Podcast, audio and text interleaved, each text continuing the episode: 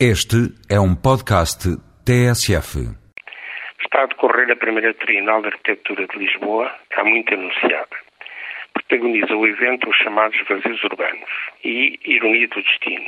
A cidade debate-se em simultâneo com a Trienal com uma crise gravíssima, cuja origem próxima é precisamente o enchimento de um vazio. Pretendia-se atafolhar de construção os terrenos do Parque Meyer, paredes meias com o Jardim Botânico e a larga da Avenida da Liberdade e para equilíbrio financeiro da operação estabeleceu uma permuta com os terrenos da antiga Feira Popular, outro vazio urbano muito apetecível para a agulha do imobiliário. Perante o brilho dos acontecimentos incluídos na Trienal e o cardápio das celebridades convidadas a coloquiar, poder-se-á dizer que é acarinhado o princípio de que vazio urbano, prenho por vedeta, é vazio bem cheio.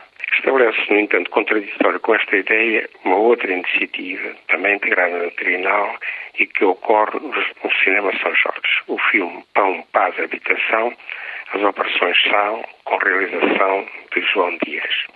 Eh, relembra-se o que era o Sal. Por iniciativa de Nuno Portas, então secretário de Estado de um governo provisório, foi dado às populações urbanas mal alojadas, vivendo em bairros de lata, como então se dizia, a oportunidade de intervir na feitura do seu habitat, incluindo o direito a determinarem o sítio onde quereriam viver. Os anos de brasa são retratados no filme de João Dias com doses magistralmente equilibradas de emoção, realismo e humor. Especialmente dramáticas são as cenas da morte anunciada do sol, pois como seria possível que a reação consentisse que tão preciosos vazios urbanos fossem dados ao desbarato aos porcos, feios e maus vindos de bares de lata. Por isso, as marcas do sal ganham hoje conteúdo histórico.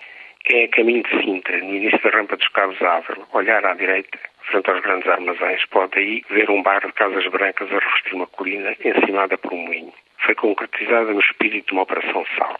Há 30 anos, seus habitantes, alguns dos seus pais e alguns dos seus filhos, viviam em condições miseráveis num bairro de lata em Santa Marta, Algés. Hoje vivem em casas dignas, com sol e vista para Monsanto. Por este exemplo e todos os outros, em especial o dos índios da meia praia que José Afonso contou, só por isso bem haja sal.